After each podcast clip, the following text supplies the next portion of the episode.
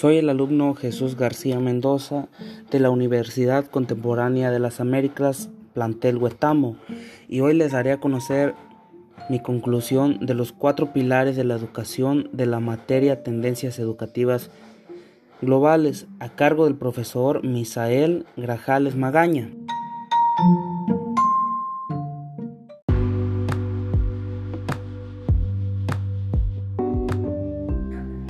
Se dice que en el siglo actual la educación deberá transmitir masiva y eficazmente un volumen cada vez mayor de conocimientos teóricos y técnicas.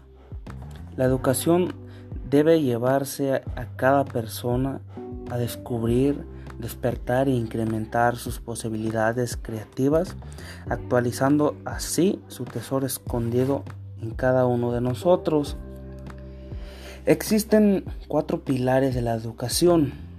El primero es aprender a conocer. Este tipo de aprendizaje se basa en todas las personas que puedan comprender el mundo que les rodea y puedan sobrevivir, en él. Esto quiere decir que cada persona tiene que conocer o aprender todas las cosas que nos rodean. El segundo, aprender a hacer.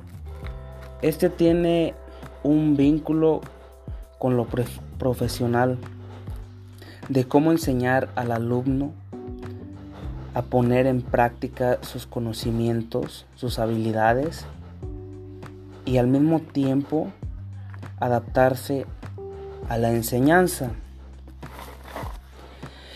Este, este segundo es todo lo que pueden aprender los alumnos o las personas, ya sea mirando, visualizando, este, escuchando, haciendo, etc.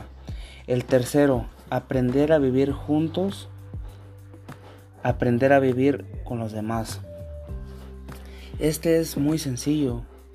En este tenemos que aprender a estar en paz con los demás, tenemos que comprender a todas las personas para poder vivir con los demás.